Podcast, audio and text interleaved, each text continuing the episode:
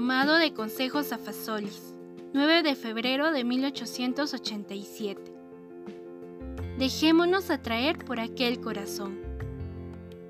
El corazón de Jesús es como un imán. Así como éste atrae hacia sí y une el ferro cercano. Del mismo modo, el corazón de Jesús atrae hacia sí e invita a nuestros corazones, si nos esforzamos de mantenernos cerca de Él.